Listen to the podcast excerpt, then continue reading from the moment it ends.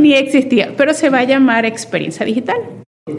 Eh, vamos a hacer un área de prototipado, vamos a estar haciendo prototipos de eh, productos digitales eh, y hay cuenta que va a ser un semillero de productos digitales. Vamos a estar avanzados unos años adelante, pero como para ver si funciona o no, es un área de innovación. Me encantaba. O sea, me, ¿cómo? O sea, me encanta.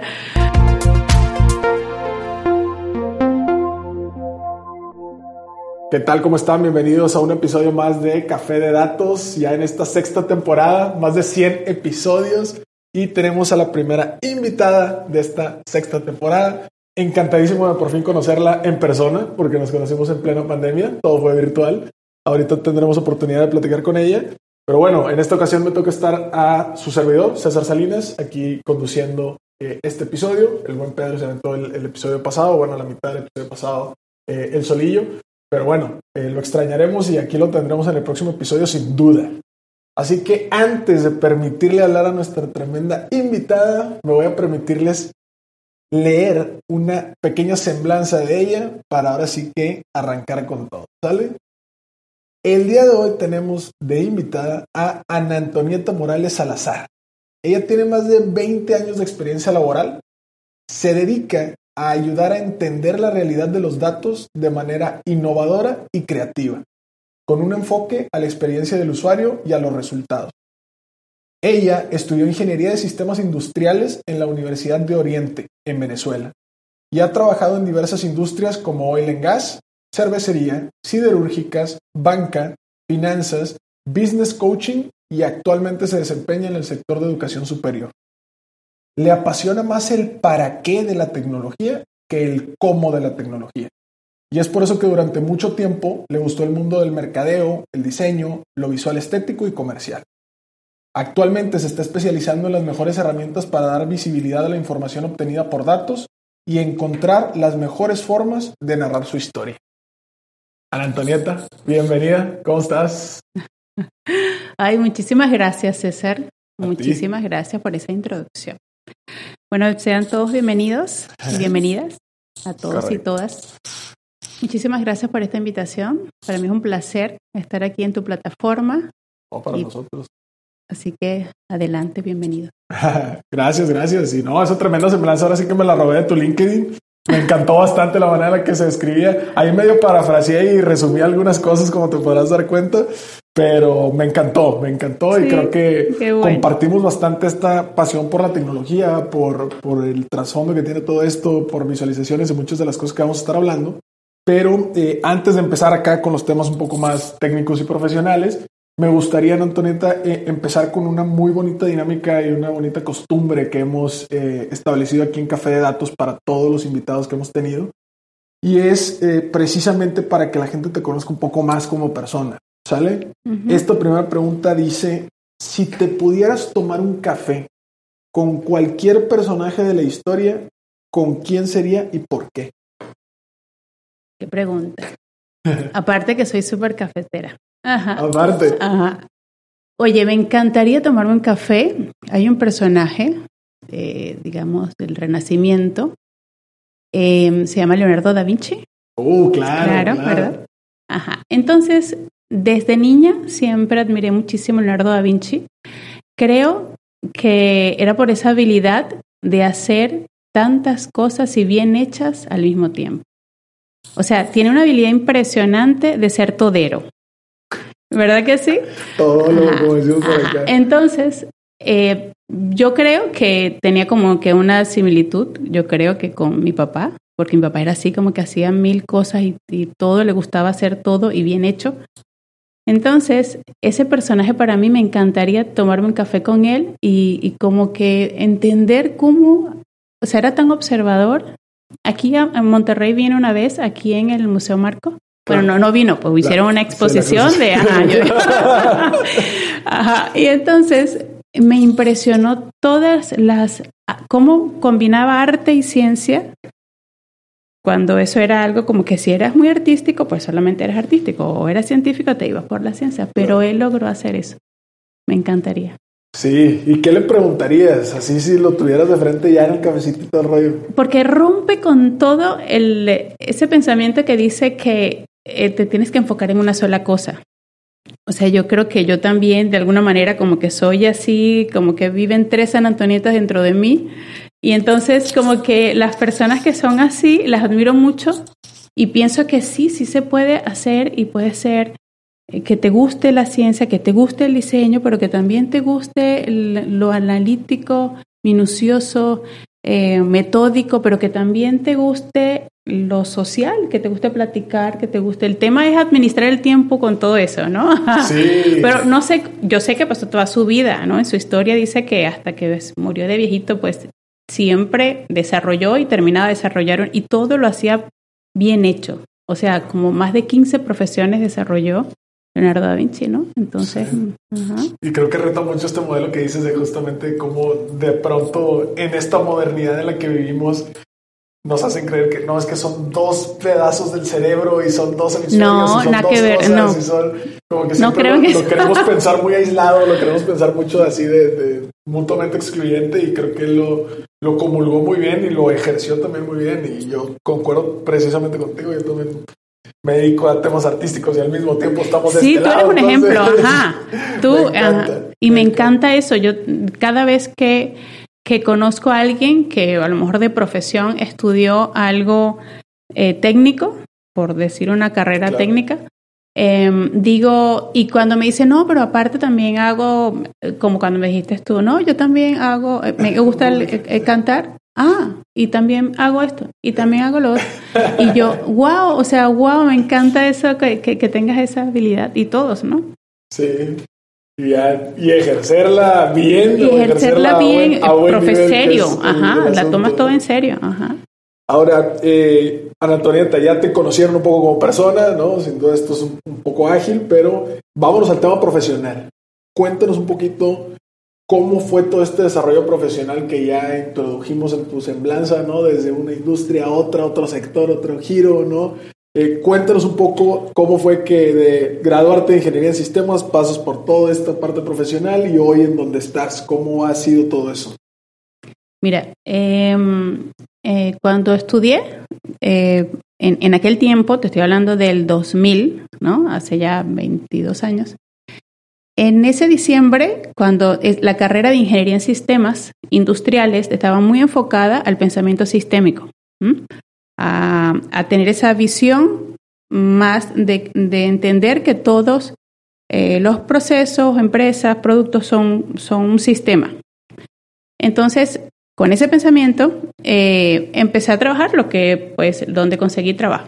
Eh, trabajé para lo que aquí es Pemex, Pemex Ah, eh, claro. Petróleos de México, allá es PDVSA, en Venezuela, ajá. Petróleos de Venezuela. Entonces allí entré a trabajar como soporte, soporte de eh, computadoras. Se daña una computadora, entonces, bueno, Ah, te claro, generaban un, un ticket en CRM, ibas y lo resolvías y, y la mitad o de tu evaluación era solución técnica y la otra mitad de tu evaluación era la atención. ¿no? ¿Cómo, ¿Cómo atendiste a esa persona? Entonces, yo tenía asignada eh, un edificio donde había muchas personas que tomaban decisiones, ¿no? De, de, digamos, de, pero de un especialista en la ingeniería en petróleo y, y todo lo que tiene que ver con el petróleo. En ese, esa área era petróleo y gas. Entonces, pues allí aprendí, em, fue mis primeros así como acercamientos con el, con la parte de soporte, de, de, de, de atender quejas de clientes, de hacerte muy hábil, de solucionar todo bien en tiempo y aparte yo creo que todos deberíamos de pasar por allí Claro. porque te sensibiliza mucho con el servicio. Ajá. Y luego de allí me fui, eh, hubo un muy sonado paro petrolero en el 2002 Claro. en Venezuela. Eh, con todo este tema político, me voy a una empresa que se llama Sidor, que es siderúrgica del Orinoco, que luego con el tiempo Sidor tuvo una fusión con Ternium, que aquí está Ah, Ternium, claro, claro, ajá, que es el grupo Techín. Entonces, estando allí, eh, ahí ya entré como desarrollo. Ahí era, estamos en un equipo de desarrollo, ya era con bases de datos, Ya no era tan, ya no era soporte, sino que ya era como el equipo de desarrollo y era un simulador de producción. Y era todo este tema de la acería, del, del acero, ¿no? De, de, las, de las alambrones y de las láminas de acero y todo eso. En ese tiempo empezaban todos estos disturbios sindicalistas y todo este tema socialista. Entonces, de allí conocí, me encontré como al año a una persona, resultó que ella trabajaba en cervecería. Okay. En, en, una empresa, eh, eh, allá en Venezuela es Empresas Polar, y entonces allí me dice, oye, ¿cómo te va? Y tal, y digo, sabes que estoy aquí en, en esta área, oye, pero estaba muy sensible todo eso. Y me dice, estoy buscando personas para trabajar como analista de ventas. Ah, y yo decía como que analista de ventas, o sea, como que eso nunca, ajá, lo tenía como, sí, bueno, eh, bueno, tú eres de sistemas, ¿no? Y yo, sí, sí, porque antes de sistemas tú como que le trabajas a todo. claro, claro. tú, de reparar algo, acomodar un monitor y todo. Entonces yo, sí, sí, claro, sí, soy de las que así digo sí, ¿no? Perfecto. Sí, este, bueno, es una empresa cervecera, este, es alimentos y bebidas, y yo, ok, entonces era ya entender otro negocio, ya no era petrolera, ya no era siderúrgica, ajá. Y tienes que, o sea, entender a qué se dedica ese negocio porque tenías como que una idea más o menos cuando estás en la universidad.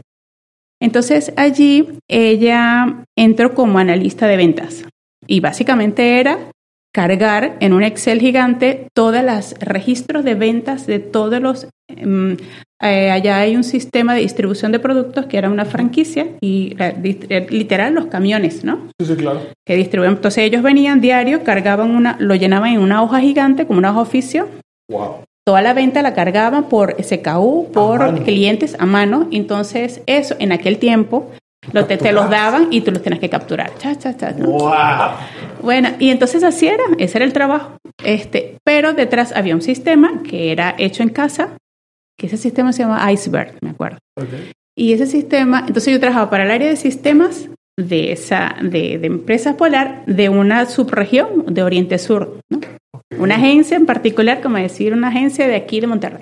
Claro. Entonces era muy eh, carpintero, o sea, era muy talachoso el trabajo, ajá, Artesanal es así. artesanal. Pero eh, ahí ya antes había hecho cursos de Excel, ya en ese tiempo eh, empezabas como que, bueno, en la universidad no te enseñaban Office, por ejemplo, ¿no? Sino que luego eso vino después. Claro. Entonces, pero a la final era la misma lógica de hoja de cálculo. Mi papá, él mm, tuvo la oportunidad o el privilegio de estudiar este, fuera del país y se enamoró de la computación. Entonces, él como que siempre eh, me dio cursos de Excel, él empezó, fue como pionero en mi ciudad de eh, tener este como eh, tener una empresa de computación y fue el primero así de antes te entregaban las calificaciones en los colegios como boletas. Sí, sí, sí, claro. Ajá. claro. Entonces él fue el primero que empezó a desarrollar sistemas que te imprimían esas impresoras de punto, así de esas, ¿no? Y las boletas, lo malo era que siempre era el primero en enterarse de mis Sí, sí, sí, calificaciones. claro. ya no había ni cómo Ah. esconderlas. Entonces, bueno, total que ya, ya conocía, este, digamos, las hojas de cálculo, entonces dije, ah, pues si yo las, después que las cargo, y le, le pedí al sistema, oye, las puedo descargar y podemos sacar de aquí y agrupar. Entonces empezaba como a jugar con esos datos, o sea, yo, ¿no? Claro. Hacerle como a mi jefe reportes, ¿no? Y entonces, en una de esas, de que ya me decía, oh, ya no me puedes sacar el reporte, ese sistema que era hecho en casa no sacaba esos reportes. Pero yo luego descargaba la información y lo hacía. Y entonces así con tablas dinámicas y así. Entonces Órale. se lo mostraba y le gustaba. Entonces en una de esas llegó un jefe eh, que era de, de, de mercadeo, que se juntaba, venía a ver cómo estaba la venta del, del tema Sí, de claro. cerveza, era cerveza, malta y vinos. Ok. Eh, entonces, eh, esta empresa tenía como que tres divisiones, alimentos, refrescos y cerveza. Es como la empresa líder de consumo masivo de alimentos de la cesta básica venezolana. Ok. Todavía existe esa empresa. Entonces, él me decía, este, oye, ¿no puedes sacar el reporte? Entonces, sí, entonces yo, bueno, le hacía el reporte, eh, lo ponía bonito y se lo mostraba. Ah, está bien. En eso llega uno de estos jefes y lo ve y entonces me dice, ah, no, es que hay una de las analistas de ventas, este, ella me lo hace. Ah, está muy padre. Ah, para ver. Y entonces lo conozco, ¿no? Entonces, como al año eh, había una vacante de coordinador de desarrollo de punto de venta.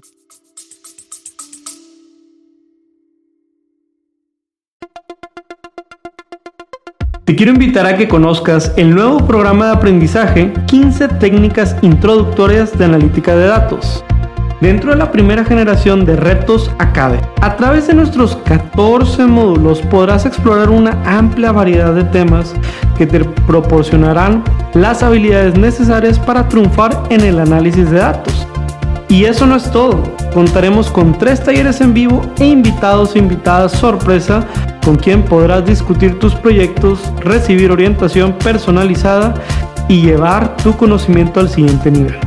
Y si para cuando estás escuchando esta promoción ya venció, recuerda que siempre podrás encontrar contenido de aprendizaje en www.datlasacademy.com.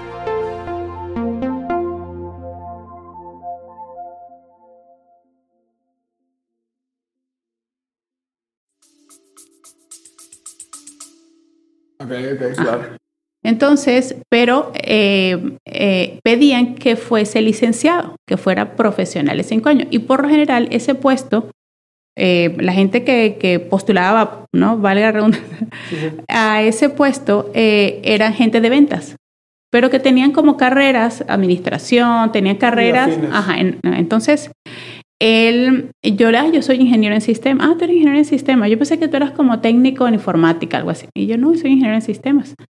Entonces, ah, ¿no te gustaría participar? Y yo, ah, pero yo nada que ver con mercadeo, no sabía nada, cero. pero sí había tenido un novio que era publicista. ah, en aquel tiempo cuando la publicidad, ajá, entonces siempre lo acompañaba a los eventos, me encantaba todo el mundo, toda la, la, artisteada del marketing, de los eventos, porque eran muchos eventos de calle, ¿no? Brutal, porque pues en ese tiempo todo era marketing. Entonces, las mejores convenciones, las, con todos los temas de ventas. Entonces, yo me volteaba con los de sistemas. En ese tiempo era como que la primera que era de formación de sistemas. Y le decía, oye, saca mi reporte. No, pásamelo, descárgamelo en CSV y yo hago el reporte. Yo lo, es que ya yo sé que por aquí debe haber un patrón, debe haber algo. Ajá, y así. Entonces, este, entro al mundo del marketing, de mercadeo de canales y pues allí era, em, estuve como seis, siete años. Ajá. Y luego ya pues ya era de corazón, era mercadólogo, ¿verdad? Y ya entendía muchísimas cosas de, ah, toda esta información es importante, todo aquello que yo capturé en algún momento, esa venta en ese SKU, ese día con ese señor de ese negocio, de esa casa de familia, pero que todo eso luego se fue segmentando, se fue categorizando. Entonces vinieron luego los segmentos, que si el segmento de consumo es sitio, los segmentos de consumo para llevar. Ya lo entendía muy bien porque ya sabía de dónde venía. Eh, y luego esa se desarrolló muchísimo. Luego me vengo para acá, renuncio para venirme aquí a México, llegué aquí a Monterrey en el 2011. Entonces justo este jueves cumplí 11 años que llegué aquí a Monterrey. ¡Ay, ah. bien, encantado Así que soy una, ¿no? una mexicana, ya hoy día soy una mexicana, pues que nació en Venezuela, regia. bueno, y entonces allí estuvo súper padre porque cuando llego aquí, yo por supuesto busqué trabajar en empresas de cervecerías, pues porque era lo que dominaba y conocía y todo. Pero ese puesto, el que yo tenía en Venezuela, aquí era un puesto para hombres. Ajá, ese puesto de desarrollo de punto de desarrollo de negocios que venden cerveza no, no, está, o sea, no estaba pensado para mujeres. Te estoy hablando del 2011. Entonces yo, ah, pues bueno, pero trabajaba con proveedores, con pintores, con publicistas, con todo. No, no encontré nunca una posibilidad en eso. Y dije, bueno, pues no, voy a buscar en otro giro, aprender otro giro de negocios, otro rubro. Ajá. Y, pero estuve como dos años donde estuve experimentando, dije, bueno, voy a, voy a emprender, empecé a trabajar en ventas, pues la venta lo sabía, empezó el tema de las redes sociales, del marketing digital, voy a aprender de eso. Y entonces una amiga me invita a trabajar en una financiera. Y entonces me dice, oye, yo estoy buscando personas que sepan de ventas, que sepan de... Y yo, sí, pues yo, yo pudiera, pero pues de banco no sé nada. y ella, no, aprendemos. nos metemos en... Yo te enseño, yo... Bueno, ella venía con un mundo de experiencia de Chile. Una chilena. Pero el mundo de finanzas a diferencia del que venía de consumo masivo, estaba muchísimo más avanzado en tener la información documentada. Ah, era como de estas primeras empresas que ya como que se ya venían del futuro. Entonces era como más fácil. Me, me entendía súper bien con el de sistemas. Llegué como, empecé como gerente comercial y entendía, entendía cómo era la calle, ya tenía ese olfato de calle porque pues tenía el hábito de visitar el mercado. En una empresa de consumo masivo tienes que estar en calle, en calle, en calle. Y es más, te evaluaban así, 20% en oficina y el resto en calle. En el banco también tenía que estar en las sucursales, tenía que ver todas esas oportunidades de colocar créditos, de invitar a las personas, de que aperturaran productos financieros. Ajá. Entonces, allí eh, eh, surge una vacante de gerente de marketing corporativo, ¿no? Hay cuenta que estaba en una sucursal que estaba en San Nicolás. Entonces, de allí me jalan a, me dicen, vente a trabajar aquí al corporativo, porque necesitamos una persona que tenga una mentalidad más de marketing para... Ah, pues sí, pues era lo mismo que yo hacía en cervecería. Ah, pues sí, me voy. otra industria. Ajá. Pero era aprender a certificarme en riesgo crediticio. Era entender todo el tema de capitales, todo el tema de, entender que hay diferentes tipos de clientes, de que hay diferentes, hay eh, este, mm, productores, hay empresas de servicio, hay empresas, toda la segmentación de, negocios y que los créditos se deben amoldar a los diferentes negocios. Entonces, ya, ya aprendí, ya dije, no, pues ya, ya aprendí, ya entendí y pero la cultura mexicana o el, o el marketing aquí encontré que estaban muy evolucionados. ¿Qué tal? Interrumpimos este capítulo que esperemos que estés disfrutando bastante para hacerte una gran noticia. El día de hoy, 15 de septiembre del 2022, estamos lanzando nuestra quinta edición del Data Playbook titulado Analítica de datos para el mundo real de los negocios. Tenemos 200 ejemplares completamente gratis para ti que puedes descargar entrando a www.atlas.mx diagonal marketplace. Ve por el tuyo antes de que se acabe. Sin más, continuamos con el programa. Muchas gracias.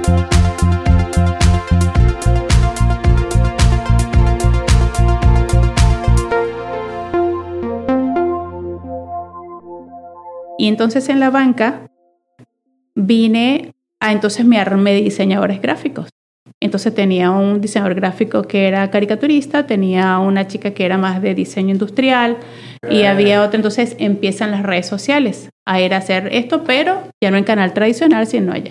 Entonces, pero me volteaba con el, con el director de sistemas y le decía, oye, yo sé que en, esto está capturado porque esta, esta tecnología de evaluación de riesgo, este dato está.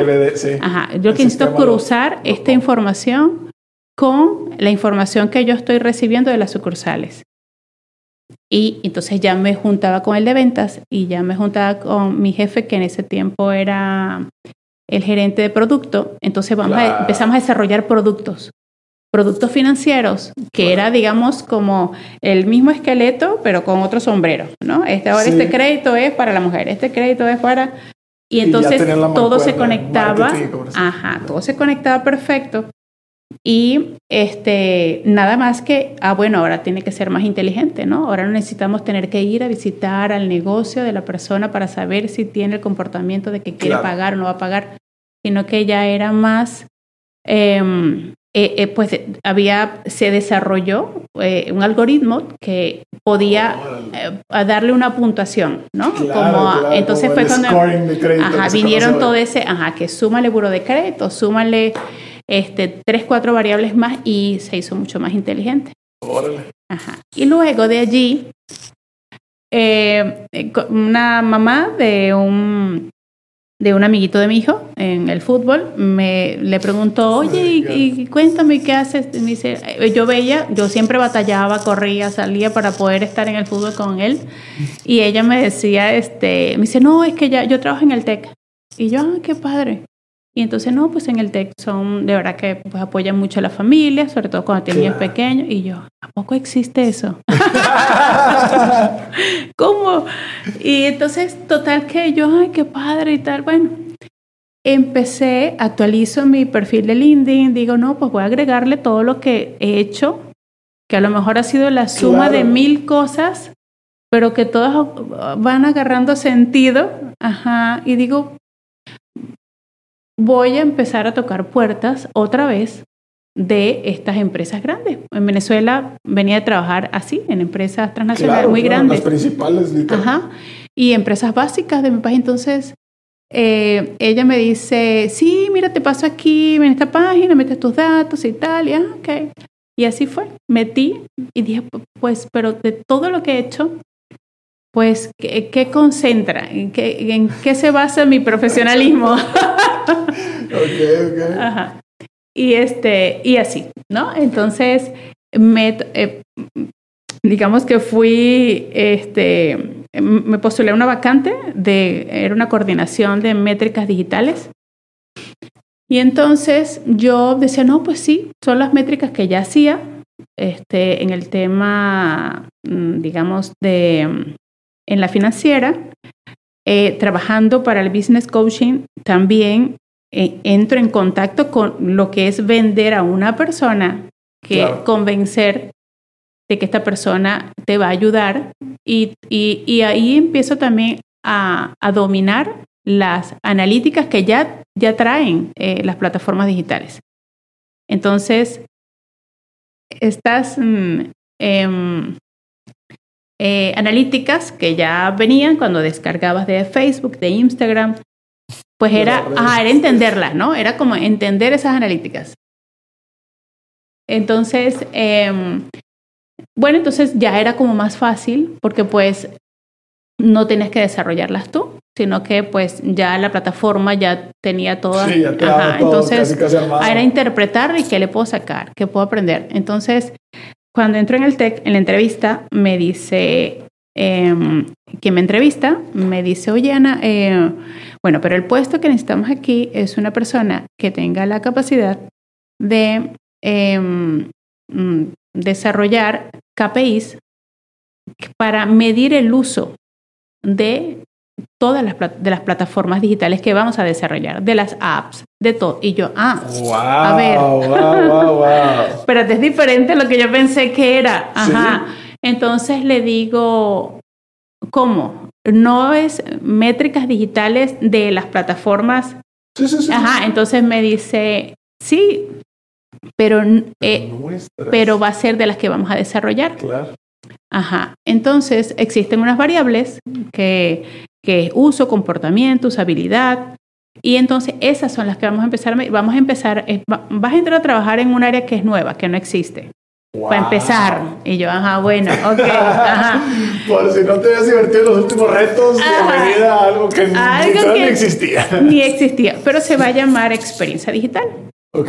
Eh, vamos a hacer un área de prototipado, vamos a estar haciendo prototipos de eh, productos digitales eh, y hay cuenta que va a ser un semillero de productos digitales.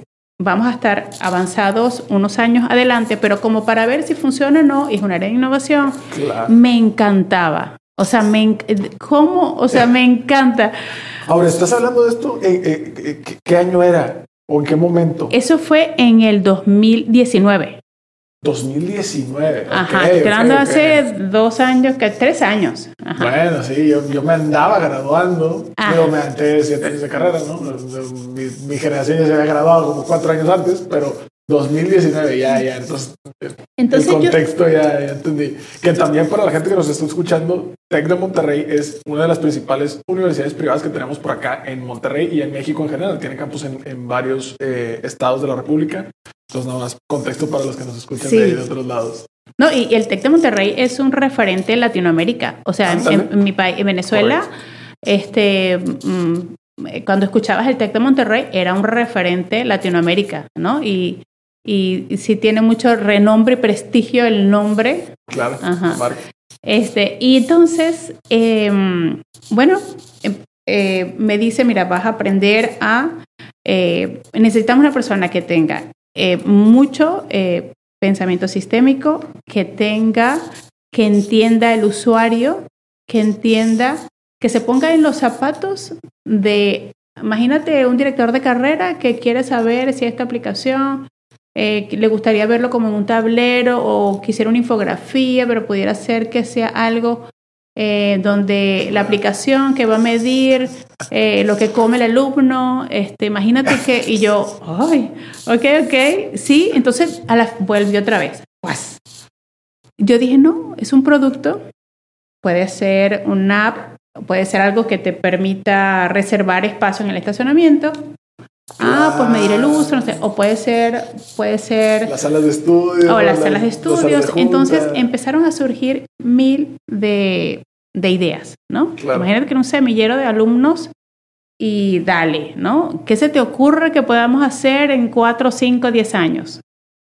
Entonces teníamos prototipos, así como gavetas, imagínate cajones que abren de ideas. Ah, ¿qué vamos a hacer con los Alexas? ¿Qué vamos a hacer con los estos mm, cámaras de reconocimiento facial, todo el mundo de cosas que pudiéramos hacer si, si tuviéramos todos en las entradas este, estos, estos proyectos, ¿no? Imagínate que pudiéramos, que solamente con ver tu mirada ya pudiéramos reconocer eh, y entonces lleva todo eso a tableros o, o a ver cómo lo visualizamos. Entonces descubro tableros. Bueno, ¿cómo Primero e, eran dos, eran como dos retos, dos retos. Eh, uno, entender, em, entender que en algunos de esos proyectos tú tenías que, o en el caso del TEC, contrataba a otras empresas para que hicieran esos desarrollos. ¿no? Sí, sí, sí, claro, claro. entonces era como por bien, era súper importante que em, los datos se pudieran extraer. Claro. O sea, entonces siempre como que, a ver, no, fíjate que a veces nos decían, no, fíjate que no, no podemos darte todo porque cómo te damos el algoritmo, sí, pues eso es nuestro trabajo y, ah, pues sí, ok. Bueno, y me pudieras colocar en una tabla eh, esta información. Mm, sí, claro que sí, pero ¿y pudiera ser así en tiempo real o no? Entonces, oye, pues una vez a la semana, sí pudiera ser, pero pues una vez a la semana. Entonces, en esa validación a todas estas, todo eso comienza con certificarte como Scrum. Entran las metodologías ágiles, eran los sprint, era la velocidad del rayo, que todo es para ayer, que todo tiene que ver, semanalmente tienes que dar ajá, un entregable. Entonces, era bien complejo porque mientras estás aprendiendo la herramienta, pues te está ganando el tiempo de todas aquellas cosas que tienes que tomar en cuenta en el sprint cero.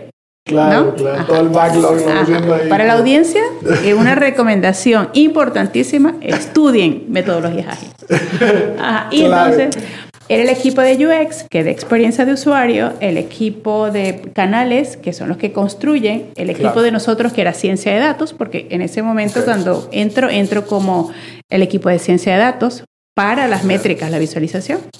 Entonces, tenías que, eh, primero que para ponerte de acuerdo para cada proyecto, habían proyectos donde entraba directo canales y, y a lo mejor ciencia de datos entraba después.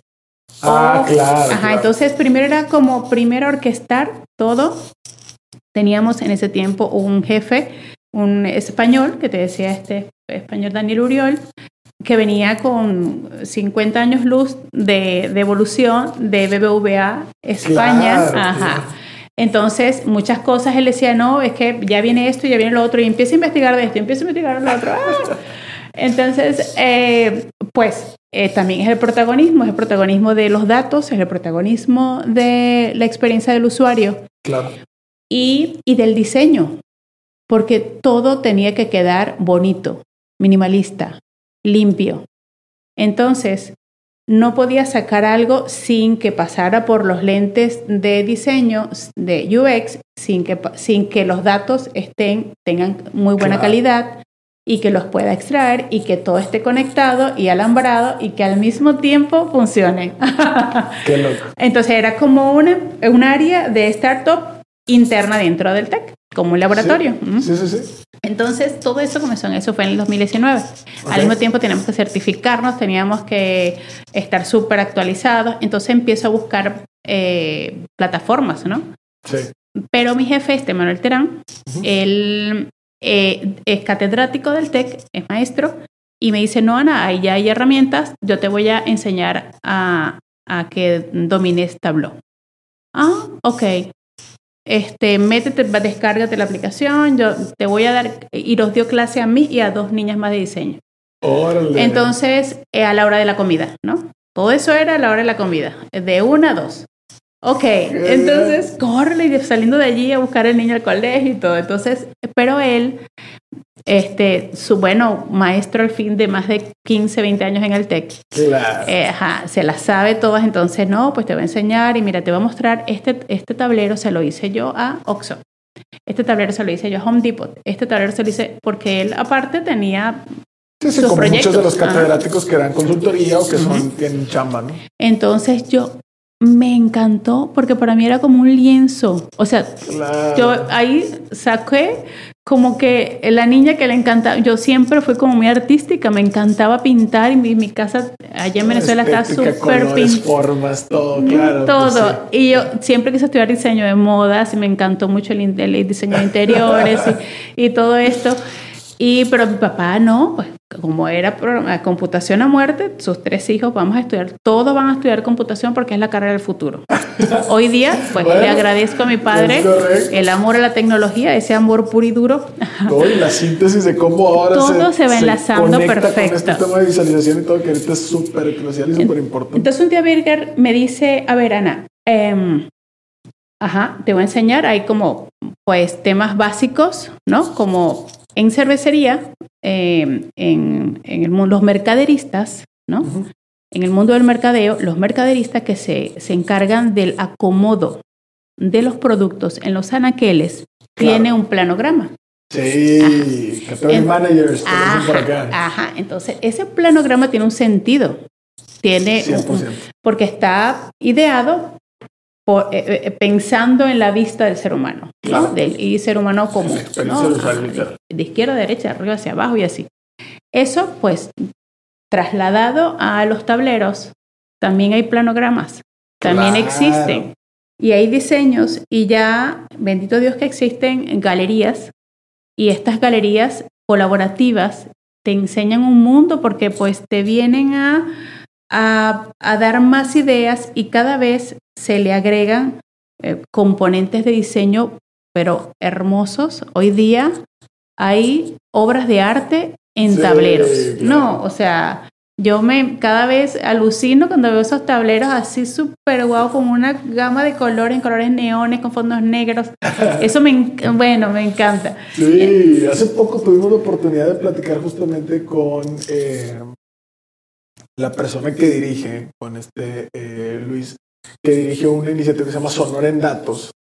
Y justamente es experto en temas de visualización. Él usa Power BI. Ok, no- ajá, que es el de Microsoft, pero, ajá. eh, justamente también otro apasionado y, y veíamos y les pusimos allá la raza y se los vamos a poner ahorita también eh, algunas de las visualizaciones que hacía él, porque literalmente es mucho de estadística descriptiva, ¿no? Estos casos COVID y todo el rollo, pero ya montados sobre, como dices tú, visualizaciones mucho, mucho muy artísticas de, oye, el mapa, pero el mapa con eh, cloropletas y el mapa con eh, mapas de calor y el otro con, con y entonces... Y ya las infografías ya casi casi te hablan solas, o sea, literal, Sí. ya no ocupas ni, ni presentarlas, Nada, ni un nada, narrador, nada. ni absolutamente nada, te, te hablan solas. Ahora, en este sentido, y también lo hacíamos con, con este, este Luis, me, me gustaría que, que nos contaras cuál fue el reto más grande al momento de estar en esa parte como de las métricas y todo. Porque también Luis nos decía, oye, pues es que a ver, datos pues hay para estar para arriba, ¿no? Sí. Pero, pero pues muchas veces y mucha de la audiencia que nos escucha también, de pronto está en interior de corporativos en donde pues datos les sobran y hasta se los ponen ahí a disposición y todo. Pero ¿cuál es este reto al momento de estar ahora sí que elaborando esas métricas? O sea, elaborando esos indicadores. O sea, ¿cuál sería así como un tip clave o una recetita así de, oye, si te toca tener que estar mostrando, si te toca tener que estar desarrollándolos, ¿qué, qué, cuál sería el, shortcut aquí para... no, yo, mira, yo tenía un jefe eh, en cervecería que él tenía un olfato de perro, pero así tremendo de ventas. ¿No? De ventas. Era de esas personas que cuando veía que venía un supervisor en la calle y, y veía que llegaba con la camisa planchada, lisa, ya sabía que no se montaba en un camión. Porque tenía que llegar, ¿sabes? Sudada, con, el doblez de la camisa torcido, porque viene sudado y con la camisa se le pega el plástico del asiento. Sí. Ajá. Entonces, el, el trabajo el, para mí es mi opinión personal, ¿verdad?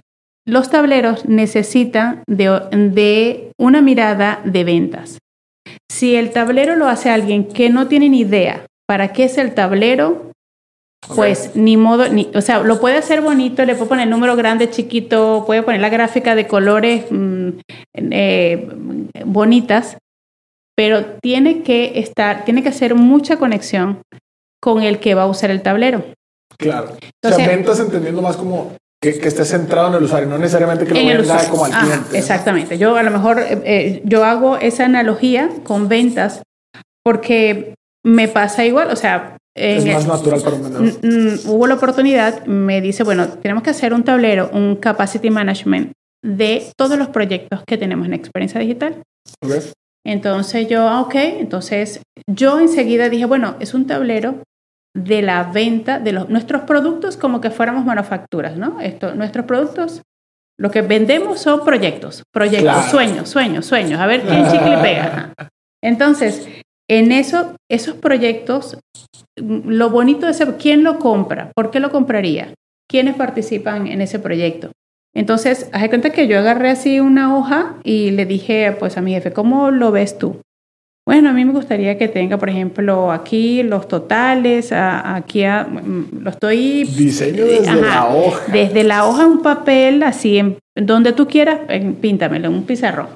Y entonces, bueno, em, sería útil para ti que yo ponga, eh, a lo mejor como era un capacity management, era también para saber en dónde está mi gente, dónde, en qué estás trabajando mi gente, ¿no?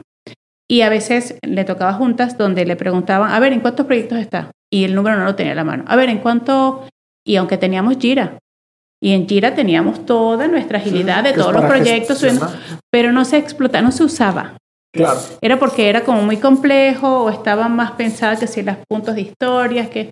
Entonces, eh, yo le digo, bueno, ajá, ¿cómo, ¿qué quieres mostrar? ¿No? Yo quisiera así, en un solo plumazo, que vean cuántos proyectos estoy, en cuántos estoy, cuáles son para salir pronto. Em, quiero saber cuántas horas le dedica el equipo de desarrollo a este tipo de proyecto porque yo puedo empaquetar eso. Y esta aplicación móvil, esta mm, nueva aplicación de mi tech, yo la puedo empaquetar y eso para mí representa paquete A, paquete B, paquete C. Entonces, ok, entonces eso nos tardamos como dos meses, ¿no? Entre que, en primero, en que los datos los pudiéramos traérnoslos a través de una API de, de Jira, ¿no? Y luego toda la maquilada de esos datos que venían con cualquier cosa para que me funcionaran a mí y yo poderlos conectar y poder hacer un tablero. Sí, y pasar eso que hicieron como en, en, papel a la realidad. Que creo que ahí es donde está como la, la, magia de lo que estás contando, ¿no? El hecho de centrado en el usuario, que sería lo primero, para que la gente entienda de, oye, a ver, ¿quién va a consumirlo? ¿Cómo lo va a consumir? También casarlo con su expectativa, Es bien importante porque de pronto se ponen a desarrollar sin haber hablado con el cliente. Llegan los muchachos y, oye, aquí está, oye, ¿le preguntaste a alguien? ¿Algún cliente te dijo qué le parecía? ¿Algún cliente te dijo si le gustó o no le gustó? No, es que apenas va, no, pues es que apenas no, es el principio. Porque si no, entonces ya todo el, tiempo que le metiste, todo el tiempo que lo desarrollaste, todo, ya va a quedar en el olvido porque vas a tener que volver a hacer la chamba, ¿no? Que es parte de, de, de, uno de los sacrilegios o de los pecados más grandes, ¿no? De, oye, no hagamos chamba de más. O sea, si tú le hubieses preguntado al principio, y esto final que estás diciendo que es ahora sí este tema de, oye, ya volverlo realidad, ¿no? O sea, cómo el diseño desde papel te puede decir muchas cosas que no conocías. A nosotros también nos toca de pronto, y, y muchos de los clientes nos dicen de que, oye, es que porque hay una sesión previa el desarrollo o porque hay una parte de diseño y de pruebas antes de desarrollar o antes de implementar. Pues bueno, pues que imagínate que mejor que falle ahorita, que son puros cuadritos y, bolitas en el PowerPoint, a que ya que esté montado en una infraestructura que te está costando y todo el rollo y entonces vengan los cambios. Creo que eso es bastante valioso. Y bueno, creo que con eso podemos dar cierre oficial a este primer episodio. Espero tener una segunda parte. Ya nos no, también la audiencia eh, por ahí en redes sociales de de si vamos o podemos tener una segunda parte también. Hay mucho que platicar del tema de consumo que me quedé con ganas, hay mucho que platicar del tema financiero que me quedé con ganas también y mucho que profundizar en este tema de transformación digital, de cómo lo está viviendo por el tech y todo. Hemos tenido también a, gente de, de Tech Salud, estuvo Carlos con nosotros. Ay, qué padre, sí, claro. Hay, hay bastante que está haciendo, creo que ese ecosistema tal cual de tech, de lo que podemos platicar. Pero bueno, por lo pronto te dejo ir porque es viernes en la tarde.